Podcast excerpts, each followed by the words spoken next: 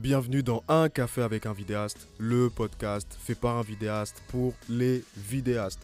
Sur ce podcast, tu vas trouver les meilleurs conseils business pour développer et booster ton activité de vidéaste. Tu vas retrouver des échanges avec les meilleurs experts de la vidéo, entrepreneurs, réalisateurs, vidéastes. Et bien sûr, n'oublie pas ta caméra et ton café et on se rejoint dans la jungle de la vidéo.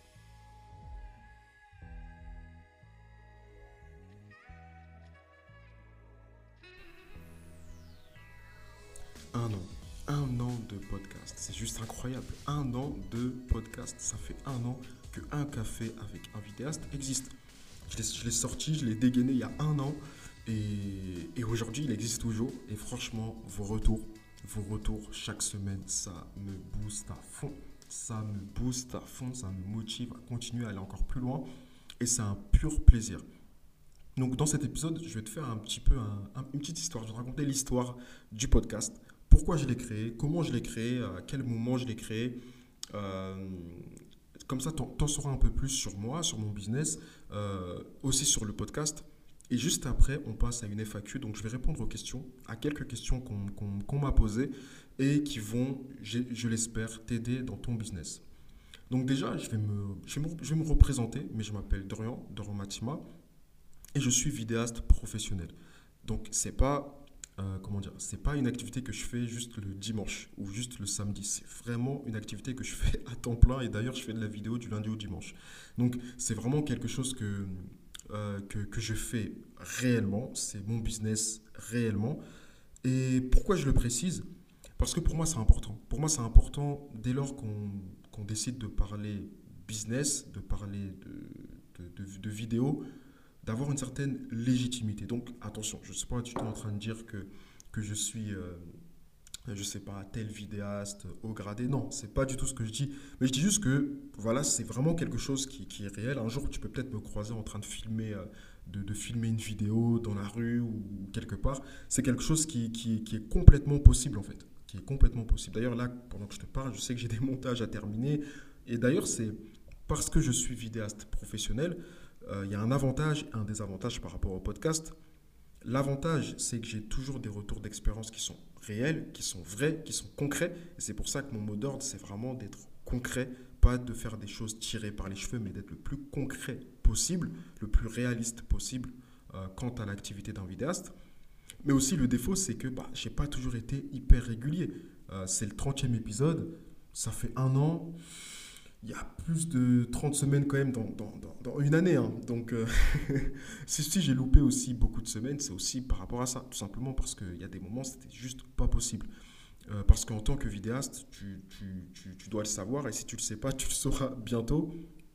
Il y a des semaines où tu es complètement chargé de travail. C'est euh, une réalité du métier. Et donc, enregistrer, planifier des épisodes de podcast, c'est pas trop dans mon planning. Donc, euh, donc voilà pour, pourquoi j'ai créé ce podcast-là? Pourquoi j'ai décidé de monter un café avec un vidéaste? Donc déjà, il faut, situer qu'il y a un an, euh, aujourd'hui, il y a pas mal de podcasts, mine de rien, euh, dans le monde de la vidéo qui, sont arrivés. C'est juste génial, je trouve. Mais il y a un an, il n'y en avait pas. Il y, a, il y a un an, il n'y en avait pas. Et quand je dis qu'il n'y en avait pas, c'est qu'il y avait déjà eu quelques petits essais par-ci, par-là. Euh, il y avait déjà eu des podcasts qui ont été créés, mais qui se sont arrêtés par la suite qui parlaient de, qui, qui, faisaient des, des interviews de vidéastes, euh, il y en avait, mais qui se sont arrêtés, ou bien qui le, qui le faisaient de manière pas tellement régulière, donc encore moins régulière que moi.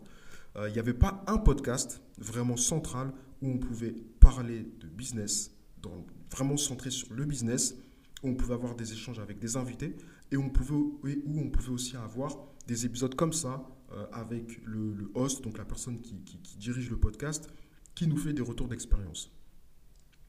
Euh, c'est quelque chose qui existait déjà aux États-Unis, mais pas du tout en France. Et, et pour moi, ça manquait. Pour moi, il fallait ce podcast-là.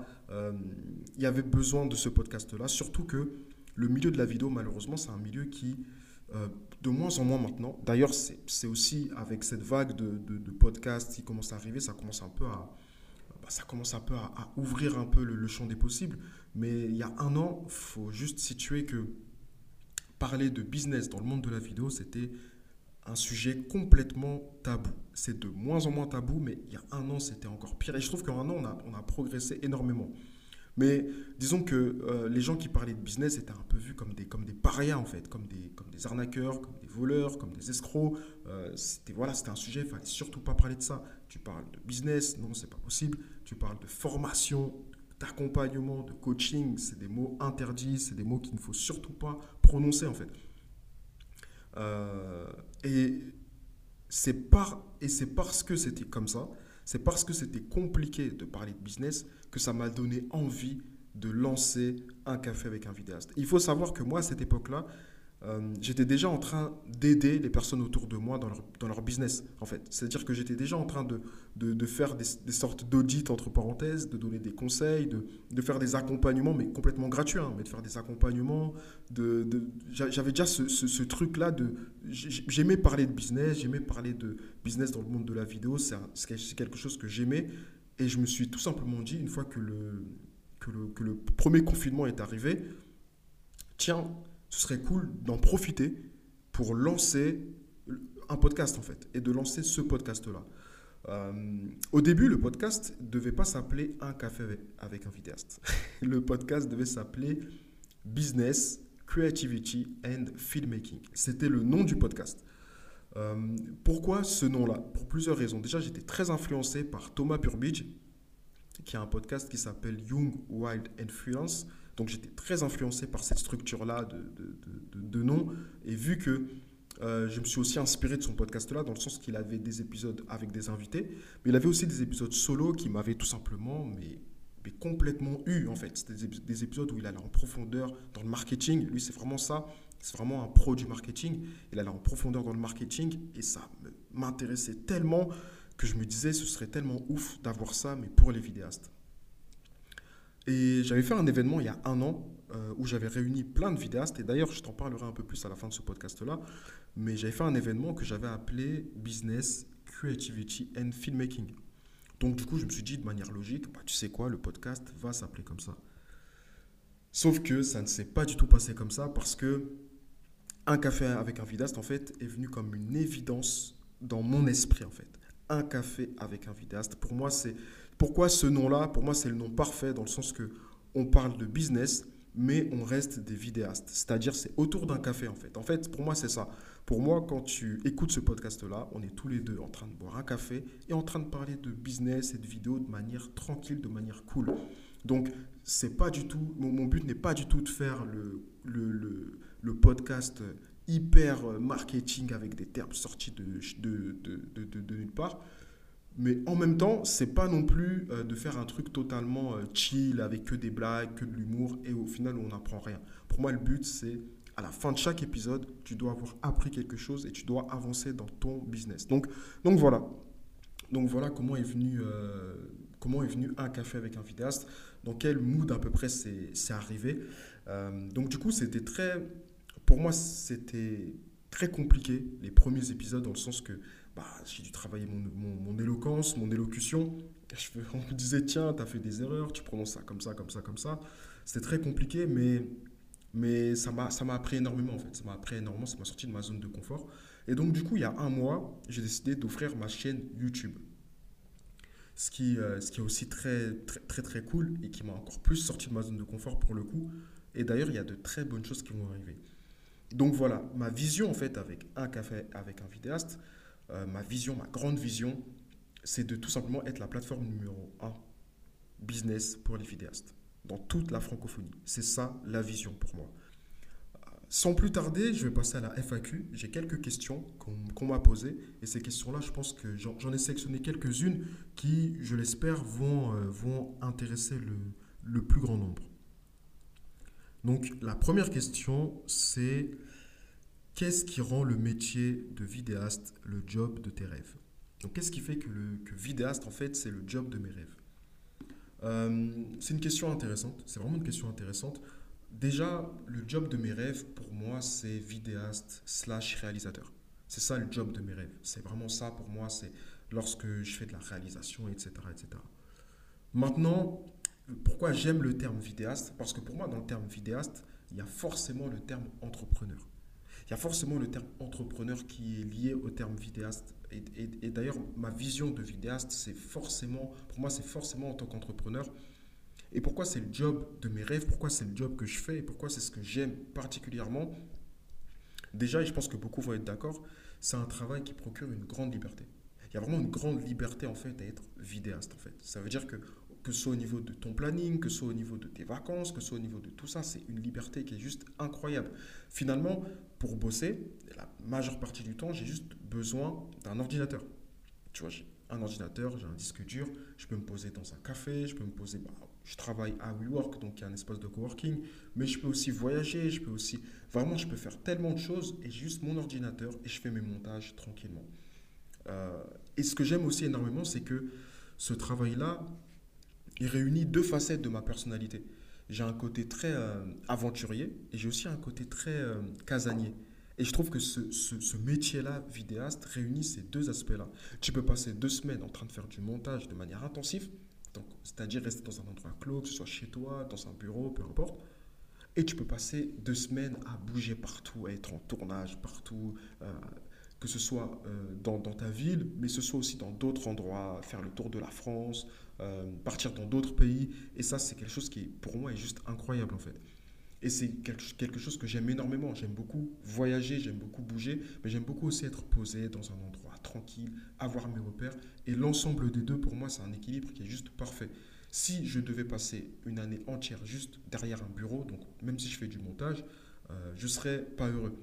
Mais si en même temps, je devais passer un an à voyager absolument partout, et à ne jamais pouvoir me poser, prendre mon temps de manière un peu tranquille, avoir mes petites routines, ma petite routine, mes petits, euh, mes petits rendez-vous tranquillement, euh, je ne serais pas aussi heureux. Donc voilà pourquoi vidéaste, en fait, c'est euh, le job de mes rêves. Et encore une fois, après, c'est lié aussi au fait d'être réalisateur. Il y a aussi cet aspect-là qui, qui, qui, qui, est là. pour moi, ce qui est bien, c'est de pouvoir, en fait, c'est ça qui est intéressant, c'est que finalement, ce n'est pas vidéaste qui est le métier de mes rêves, mais c'est plutôt le fait de pouvoir créer le métier de mes rêves. Parce que la manière dont je suis vidéaste, c'est pas la manière dont, par exemple, toi qui m'as posé la question, tu peux être vidéaste. Et c'est pas la manière dont certains auditeurs seront des vidéastes. C'est que tu peux modeler, en fait, tu peux créer ton activité, en fait. Tu peux créer ton métier de rêve. Et en tant qu'entrepreneur, pour moi, c'est ça le, côté hyper positif. C'est de pouvoir créer son métier de rêve. Donc c'est juste, euh, c'est juste euh, incroyable. Juste incroyable. Donc voilà, c'était, j'espère avoir plutôt bien répondu, à la question. Euh, du coup, je vais passer à la question numéro 2. C'est, j'espère que je l'ai bien comprise, comment on fixe ses tarifs si on n'a pas de clients?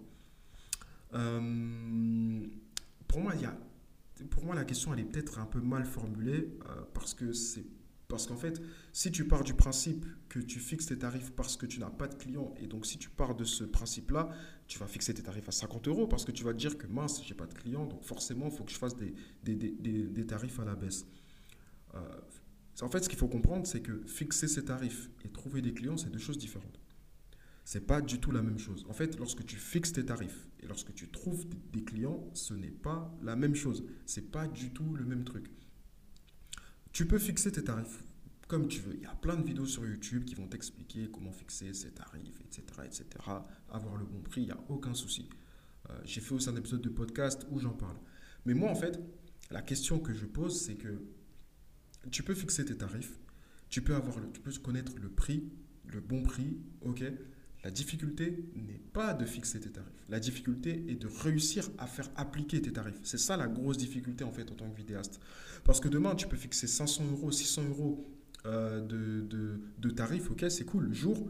Mais en fait, euh, demain, tu dis ça à ton client, ton client te dit, mais non, c'est trop pour moi. Moi, c'est plutôt, euh, j'ai plutôt un budget à 100, 250, 200 euros. Donc la, vraie problématique n'est pas de savoir le bon prix, la vraie problématique est de savoir comment faire appliquer ce bon prix.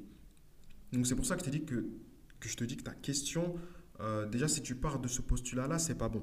Donc premièrement, tu devrais d'abord apprendre à fixer tes tarifs de base euh, sans penser euh, à tes clients. D'abord, pense déjà à toi. C'est-à-dire, quand tu penses déjà à toi, c'est pense déjà au minimum avec lequel tu peux survivre. Tu vois, il y, a des réalités en tant que, vidéaste. Tu rentres ton matériel. Par exemple, tu vas utiliser du matériel qui coûte, quand même un certain prix c'est une réalité. Euh, ton temps de travail, c'est une réalité. En tant que freelance, en tant que tarif moyen euh, qui, qui a appliqué, il y a un tarif junior, il y a un tarif senior. Donc, bien sûr, là, je ne rentre pas du tout en profondeur dans tout ça, mais c'est juste pour te donner des pistes par rapport à ça. Euh, mais ensuite, une fois que tu as fixé ton tarif, la seconde réalité à laquelle tu vas te frotter, c'est la réalité du client. C'est que selon le client, selon le client auquel tu vas t'adresser, la réalité du tarif sera totalement différente. Il y a des entreprises, tu vas leur dire 600 euros la journée, c'est bon, aucun problème, le, devis est signé. Il y a d'autres entreprises, tu vas leur dire 600 euros la journée, ils vont te regarder avec des gros yeux, ils vont te dire écoute, c'est au-delà de, notre budget. Euh, tu vois, c'est pas possible en fait. Nous, 600 euros, c'est pas 600 euros la journée, mais 600 euros la vidéo. Donc, tu vois, c'est complètement différent, c'est une vision complètement différente de tout ça. Donc, c'est super important, je pense, euh, déjà, ensuite, la deuxième réalité, c'est de, trouver des clients qui vont être adaptés pour ton budget. Donc, euh, et l'autre question que je t'invite à te poser, c'est si tu n'as pas de clients, pourquoi tu n'as pas de clients Tu n'as pas de clients parce que tu es un débutant, dans le sens que ça fait un mois que tu viens de, lancer ton activité, tu n'as pas de projet particulier à montrer. Euh, donc, du coup, en fait, tu es, dans une phase où tu dois prendre des projets peut-être gratuits ou des projets vraiment peu cher, mais juste pour avoir de quoi montrer, un peu comme un cuisinier qui doit quand même avoir un plat, qui doit quand même avoir un plat signature pour, euh, euh, pouvoir passer à, la phase supérieure. Est-ce que tu es dans cette phase-là? Ou bien est-ce que tu es dans une phase où tu as des projets, tu as, tu as une, une, certaine expérience, mais tu n'arrives pas à avoir des clients? Et donc là, le problème, il est peut-être plus, plus profond que ça, et c'est peut-être un problème de visibilité, de communication, de réseau, de, de, stratégie aussi, et c'est peut-être quelque chose qui est plus profond que ça. J'ai une autre question qui me dit qui ou quelle est ta plus grande source d'inspiration? Donc là, c'est une question un peu plus personnelle, on va dire, me concernant. Euh, du coup, là, je vais vous parler, je pense que je vais vous parler d'un personnage euh, d'un personnage vraiment qui est lié au monde de la vidéo, je pense, qui m'inspire énormément. C'est Jacob Owens. Jacob Owens, euh, qui est Jacob Owens, c'est tout simplement un, filmmaker, vidéaste, filmmaker, entrepreneur aux États-Unis. Et pour moi, c'est celui qui a une, la, je sais pas, la philosophie de travail la plus développée euh, aux States et qui, m'inspire énormément dans mon travail et dans ce que je fais. Pourquoi? Pour plein de raisons. Déjà, la première raison, c'est qu'encore une fois, c'est un mec qui entreprend dans plein de business. Donc, à la base, c'est un, vidéaste, c'est un filmmaker. Euh, pourquoi il m'inspire? Déjà parce qu'il fait des tournages. Euh, il fait des tournages avec une équipe. Et moi aussi, je fais des tournages avec une équipe. Donc, c'est aussi quelque chose qui m'inspire. Il y a des tournages, il y a une certaine grammaire cinéma qui est là avec, euh, avec un assistant cadreur, un ingénieur du son, un chef-op, etc. Donc, moi aussi, je fais ce type de tournage-là. Donc, c'est inspirant pour moi. le second point, c'est que c'est un entrepreneur. C'est vraiment quelqu'un qui entreprend dans plein de business différents. Et donc, ça m'inspire aussi parce que je me considère aussi, avant même d'être un vidéaste, comme un entrepreneur. Donc, c'est super inspirant. Et le troisième point, c'est parce que malgré qu'il vend, je sais pas, plein de formations en ligne, qu'il a même monté une marque de café, qu'il a monté plein de choses, c'est quand même quelqu'un que tu vas toujours retrouver sur des tournages en train de faire de la, de la vidéo et en train de faire des montages. Et ça, c'est hyper inspirant pour moi parce que ça prouve qu'il est quand même drivé par la passion. Et c'est pas juste parce qu'il il, serait beaucoup plus rentable à ne même plus faire de tournage et à ne même plus faire de montage. Il serait beaucoup plus rentable d'un point de vue business. Donc, d'un point de vue business, d'un point de vue argent, si on devait penser comme ça, c'est pas du tout rentable euh, de faire des tournages, etc. Mais en fait, il est drivé quand même par une certaine passion euh, de son activité, de son métier. Et du coup, c'est quand même intéressant d'un point de vue business parce que ça lui, donne une légitimité qui est juste incroyable. Et sa légitimité fait que personnellement, euh, je suis moi-même client de, certaines choses qu'il vend. Et voilà, c'est vraiment, pour moi, il m'inspire énormément dans mon activité, dans ce que je fais dans un café avec un vidéaste. Et euh, sans pour autant vouloir copier, pas du tout. Mais euh, en termes d'inspiration, voilà, c'est vraiment une inspiration qui, drive un peu, ce que je fais. Et on passe à l'autre question, et euh, à une autre question. Et l'autre question, c'est comment réussir à rester productif euh, durant la journée? Euh, En fait, la productivité, c'est quelque chose qui est super important. je pense quand on est vidéaste, d'être productif. Parce que on n'a pas de patron. C'est-à-dire qu'on a des clients, on a des deadlines, ok, pas de souci, mais il n'y a pas un patron qui va être là, qui va vérifier ce que l'on fait à chaque fois si on avance ou pas. En d'autres termes, on peut s'organiser comme on veut. Si tu veux bosser le soir, euh, la nuit et pas trop bosser la journée, tu peux le faire. Bien entendu, euh, si tes clients, c'est en général des clients corporate, faut quand même être un peu dispo la journée parce que tu dois répondre à certains mails, à certains appels, à certains calls, certaines réunions aussi. Mais sinon, d'un point de vue global, tu peux un peu faire un peu ce que tu veux, entre parenthèses. Donc ça, c'est le premier point que je pourrais, que je pourrais, que, que, je pourrais, que je pourrais te dire. C'est euh, vraiment cet aspect-là de, pour être productif, il faut déjà apprendre à se connaître. Parce qu'en fait, on est tous différents. En gros, je ne vais pas juste te donner des hacks, des techniques, des trucs de tiens, fais ça comme technique pour. Non. Je pense qu'il ne faut pas aller se réfugier dans des hacks. Mais premier point, c'est apprendre à te connaître. À quel moment es-tu le plus productif? Est-ce que c'est le matin? Est-ce que c'est le soir? Est-ce que c'est après avoir bien mangé? Ou au contraire, c'est quand tu manges léger? Est-ce que c'est quand tu travailles de chez toi? Ou est-ce que c'est quand tu travailles dans un bureau? Est-ce que c'est quand tu travailles avec une équipe, avec des gens autour de toi, ou est-ce que c'est lorsque tu travailles seul? Est-ce que c'est lorsque tu travailles dans une pièce qui est plutôt aérée, plutôt grande, ou même quand tu travailles en extérieur quand il fait beau? Ou bien au contraire, c'est quand tu es dans une toute petite pièce un peu fermée, où complètement, euh, tu peux être complètement focus? Donc déjà, le premier point, je t'inviterai à apprendre à te connaître parce que, encore une fois, ça se trouve que tu n'es pas productif chez toi parce que tu n'es pas fait pour bosser chez toi.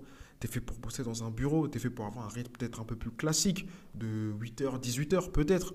Et du coup, tu n'arrives pas à te à, t'acclimater en fait, à, être, à bosser chez toi.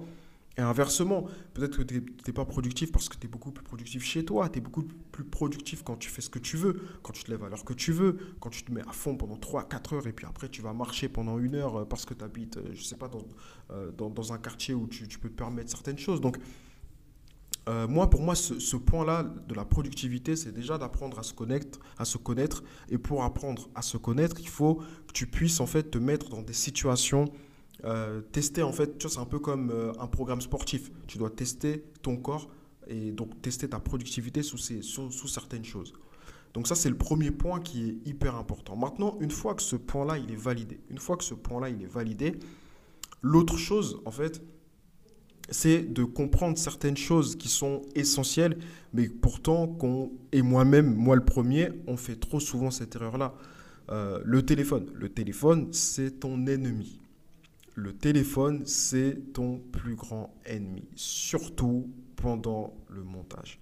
Surtout lorsque tu es en train de faire du montage, lorsque tu dois être focus, lorsque tu dois avancer, avoir ton téléphone juste à côté de toi et regarder tes messages, tes appels toutes les 5 minutes, 10 minutes, même toutes les 20 minutes, c'est une perte de temps, mais juste incroyable. Parce que le temps que tu te défocuses de ce que tu es en train de faire, et puis le temps que tu te remettes dans ce que tu es en train de faire, il peut se passer. Tu peux, en fait, tu peux perdre dans une journée. Et je le sais parce que j'ai déjà travaillé avec des personnes et je les observais en train de bosser. Et toutes les 5 minutes, tac, ils prenaient leur téléphone. Prenaient leur téléphone. Ils prenaient leur téléphone. Et je comptais, je comptais, je comptais. Et sur une journée complète, d'une journée de travail de, je sais pas, de 9h, 9h, 18h ou 9h, 19h, ces personnes pouvaient passer une heure en cumulé sur leur téléphone. Et là, je ne, te parle pas de pause, je ne te parle pas de pause déjeuner, je ne te parle pas de pause, euh, euh, voilà. Euh, non, je te parle vraiment de temps sur leur téléphone en train de répondre à des messages. Une heure. Maintenant, imagine, c'est une heure par jour. Tu les cumules. À la fin de la semaine, on va dire que c'est une semaine de cinq jours. pour de, de 5 jours de travail, ça fait 5 heures. Je ne sais pas si tu te rends compte à quel point c'est juste incroyable. 5 heures. 5 heures à passer sur son téléphone. Maintenant, si je vais encore un peu plus loin, sur un mois complet, ces 5 heures vont se transformer en 20 heures. 20 heures. C'est ouf en fait. C'est ouf. Et tu, tu vois, ce temps-là, c'est ça qu'on appelle de la productivité. Ça veut dire que maintenant, au lieu de bosser euh, le soir un peu en furie ou bosser les, les, week-ends ou bosser, c'est du temps que tu peux récupérer directement dans ta journée de travail pour être plus productif, terminer tes projets beaucoup plus tôt, être payé beaucoup plus tôt, gagner plus d'argent. Voilà.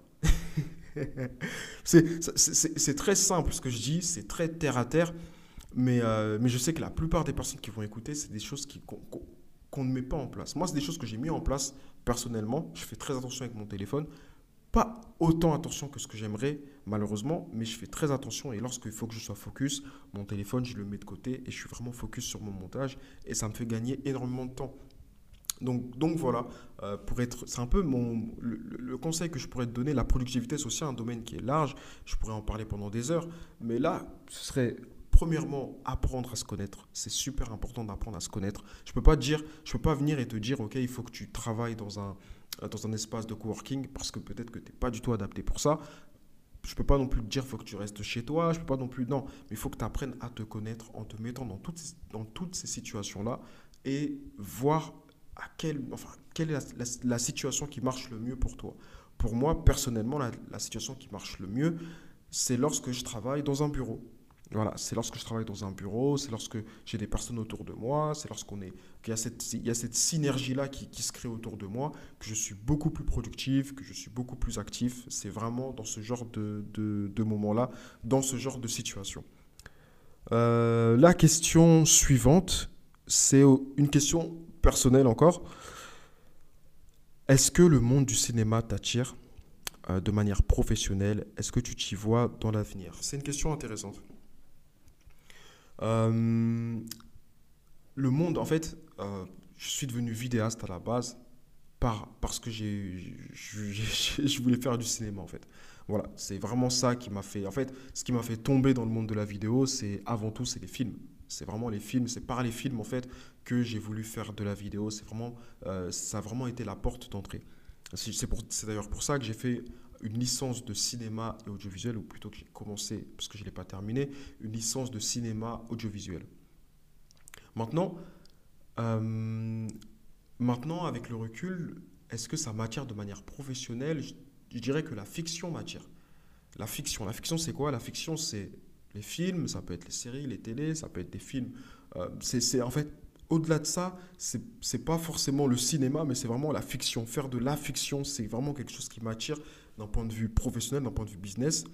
Et, euh, et c'est quelque chose que je travaille. Je suis déjà en train de bosser sur des projets de fiction actuellement, euh, même des projets clients en fiction actuellement. C'est déjà quelque chose que, que, je commence à faire.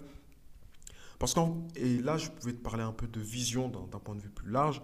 Pour moi, c'est super important d'avoir une vision. Je suis vraiment quelqu'un qui qui, qui, qui, veut développer une vision, bien sûr, je ne contrôle pas tout et on peut avoir une vision. Pour la mettre en place, c'est plus compliqué, c'est vrai.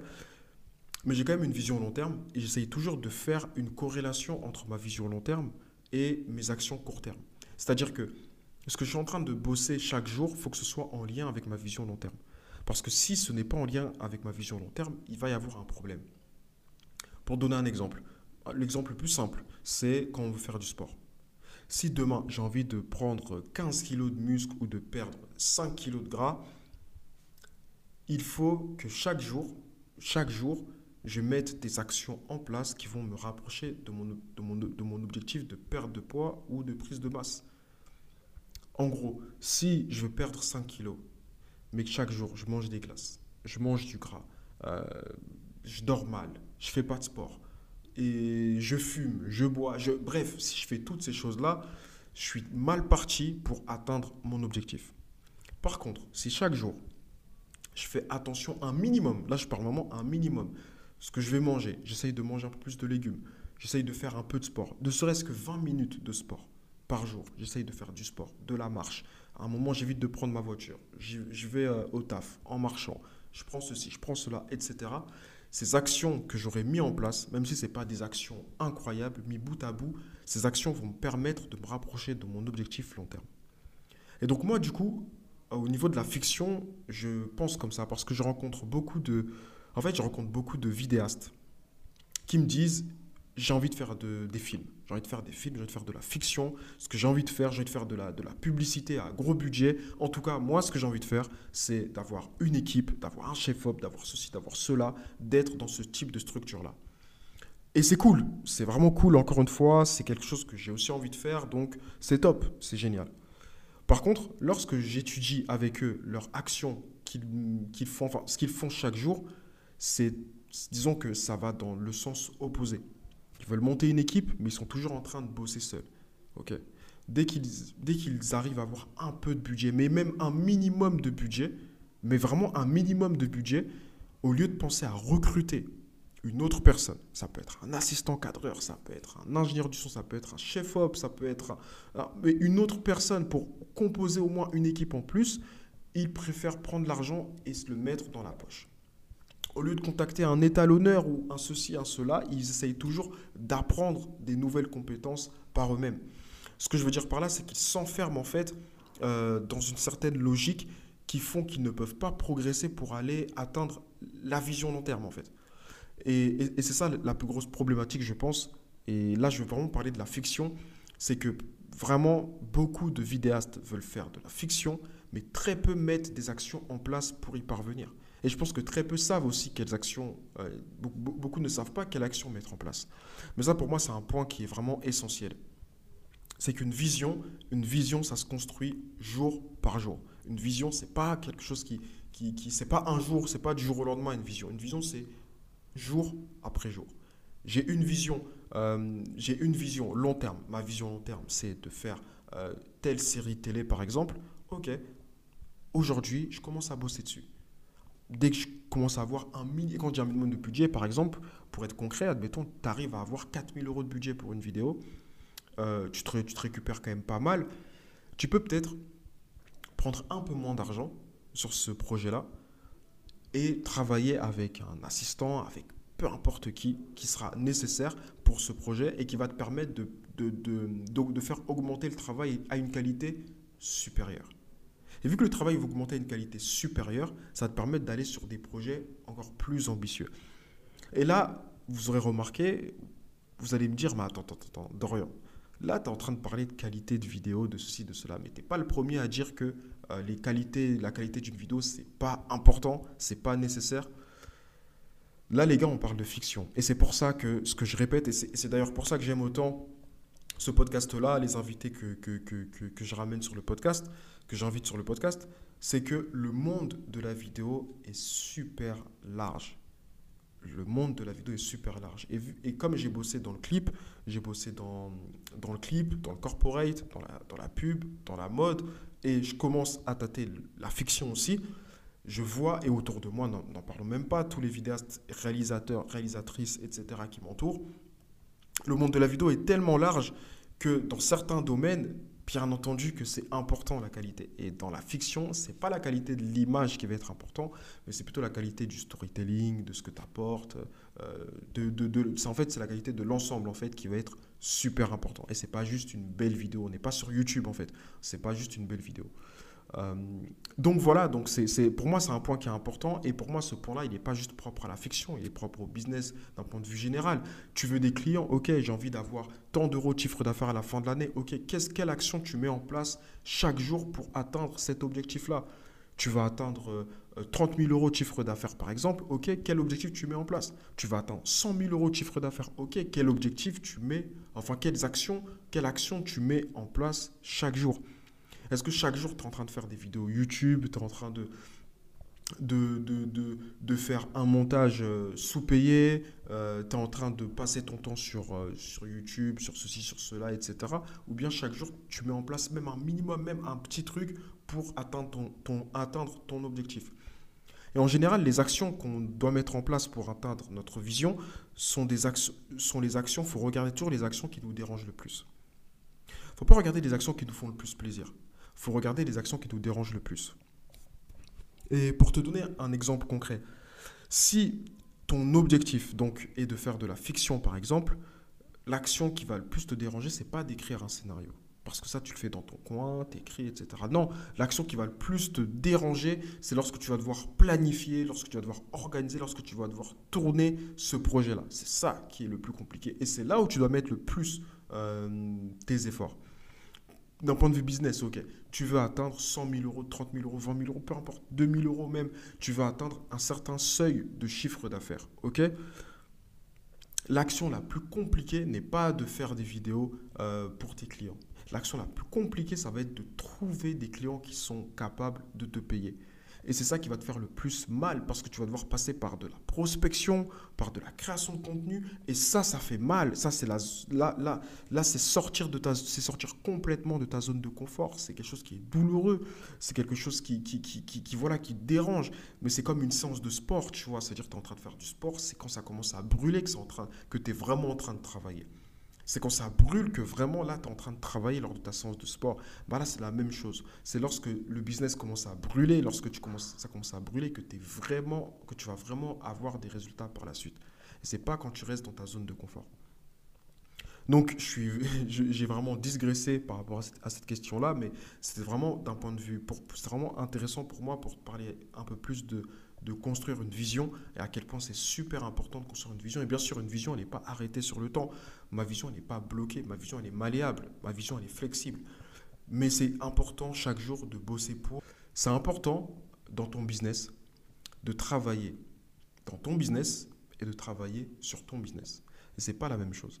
Travailler dans ton business, c'est lorsque tu vas travailler, euh, par exemple, en tant que vidéaste, lorsque tu vas faire du montage et du tournage ou que tu envoies des devis.